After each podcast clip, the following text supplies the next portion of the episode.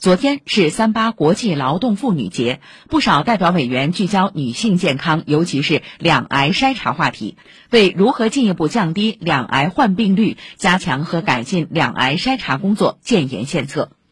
全国人大代表、湖北省人大常委会常务副主任王灵珍建议，应积极推动乳腺癌和宫颈癌免费筛查全覆盖，把城乡妇女的两癌筛查全部纳入医保，确保每一名适龄妇女都能得到及时筛查、及时治疗。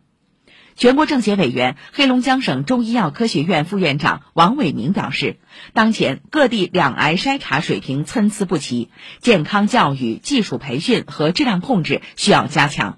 建议进一步优化公共服务供给和公共资源配置，从国家公共卫生层面给予有效的健康保障，不断加大两癌筛查工作的投入力度，让越来越多妇女从中受益。